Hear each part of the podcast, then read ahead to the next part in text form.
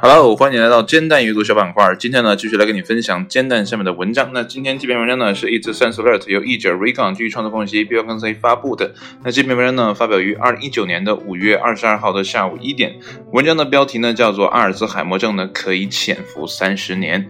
呃，之前呢，我有听过说阿尔兹海默症呢，可能是由于牙齿上面的啊某些细菌啊，或者是其他之类的东西呢引起的啊，这是一个。然后前两天呢，又听说了有一种治疗方法呢，是用在我们身体上提取的一些呃细胞啊，然后培养成干细胞，逆向培养啊，这个是呃挺艰深的一个科学技术啊。然后呢。把这个培养好的干细胞呢，再打回到你的呃身体里啊，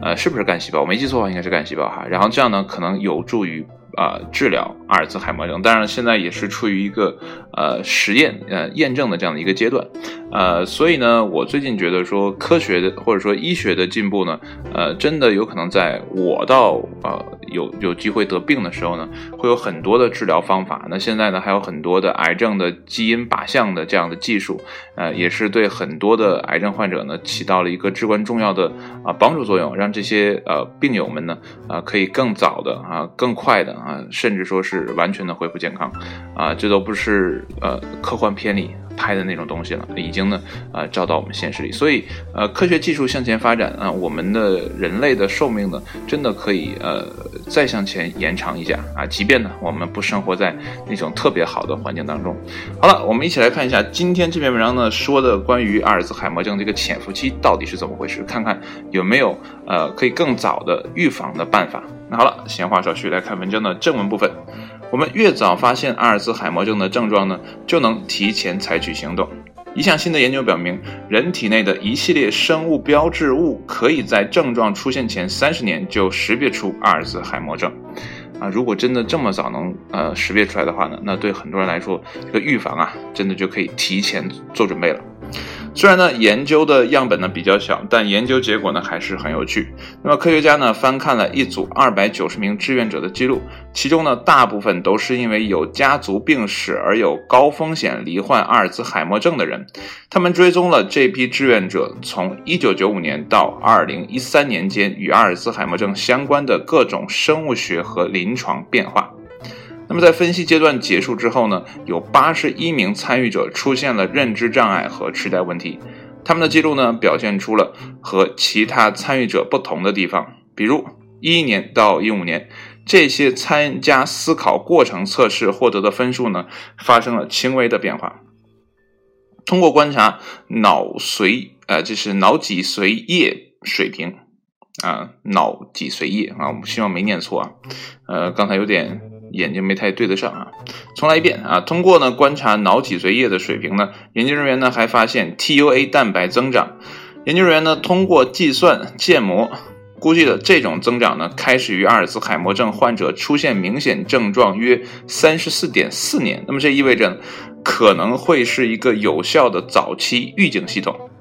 我们的研究表明呢，利用脑成像和脊髓液水平呢，来评估十年后甚至更远之后罹患阿尔兹海默症的风险呢，是有可能实现的。啊，这个一名研究人员呢对此表示啊，那么科学家呢还得到了这些志愿者脑部的核磁共振扫描，那么利用计算机算法呢来分析这些图像，可以找出呢与认知嗯这能力下降有关的大脑结构的变化。研究小组发现呢，在认知能力下降症状变得明显之前的三到九年的时间里呢，大脑内呃大脑内侧颞叶啊颞叶的大小变化呢速率会轻微的下降啊颞叶是哪儿我并不太知道啊，所以念起来有点蹩脚啊。那与之前团队取得的研究成果呢联系起来，他们用相同的计算方法发现了。呃，颞叶内侧组织体萎缩和轻度认知障碍之间的联系，那么这可能呢，啊，不会提前三十年就告诉你，啊，你会患阿尔兹海默症，但这其中的时间差呢，足可以给医生一定的缓冲期。但这项研究呢还处于早期阶段，参与研究的志愿者的数量呢也较少，而且呢不同个体之间大脑的变化呢可能存在很大的差异，啊很难进行呃概括总结，然而呢，这其中确实存在很大的关联性，那有继续深入的呃研究的价值。那这样呢，我们才能在未来拥有更多的治疗手段。虽然呢，目前我们无法阻止或者是呢战胜阿尔茨海默症，但我们呢仍然在继续了解啊更多关于它的信息。那么研究小组的成员呢，来自约翰霍普金斯大学的 Michael Miller 表示呢，在出现临床症状之前呢，我们可以观察到一些生物学和解剖学指数在十年内甚至更长时间呃段里的啊发生的变化。所以啊，这个医学的探索呢，离不开这些呃研究人员或者说科学家、医学家他们的啊不断的付出和努力啊。所以呢，呃，希望他们呢可以通过更呃艰苦卓绝的工作啊，然后帮助更多的人呢，呃，免于这样的病痛之苦。呃，因为阿尔茨海默症跟其他的病症还不太一样哈，呃，这个东西你就是想不起来了，就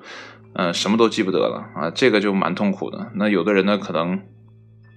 身体痛苦一点，但是还好能记得一些快乐的呃过去啊，兴许呢在痛苦的时候呢还能有一丝甜蜜感，但是一个人什么都记不得的时候呢，呃都不知道自己是谁，就像那句玩笑说的“我是谁，我在哪儿啊，怎么样的这样的一个状态，就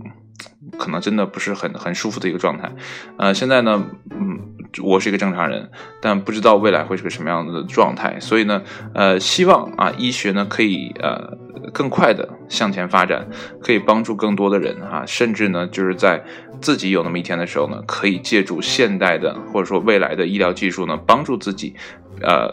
活得更健康啊，活得更长远啊，是这样的一个状态，呃，所以呢，还是希望大家啊，注意身体健康啊，避免一些啊不必要的呃。不太好的生活习惯啊，当然了，这个多刷牙呀，呃，勤用呃这个牙线啊，或者是合理的方式呢，去保护牙齿健康。现在看呢，可能是一个呃比较呃有用的方式，起码我之前听的那个节目是这么说的。呃，那如果感兴趣的，大家可以查一下相关的资料啊，看一看最新的研究到底什么样子啊，别听我在这儿，呃，这个脑子不太好使的时候。瞎说八道啊！好了，今天的节目就到这里。希望呢这期节目呢对你有所帮助啊，或者说呢对未来的你有所帮助。好了，节目就到这里，谢谢你收听，我们下期节目再见，拜拜。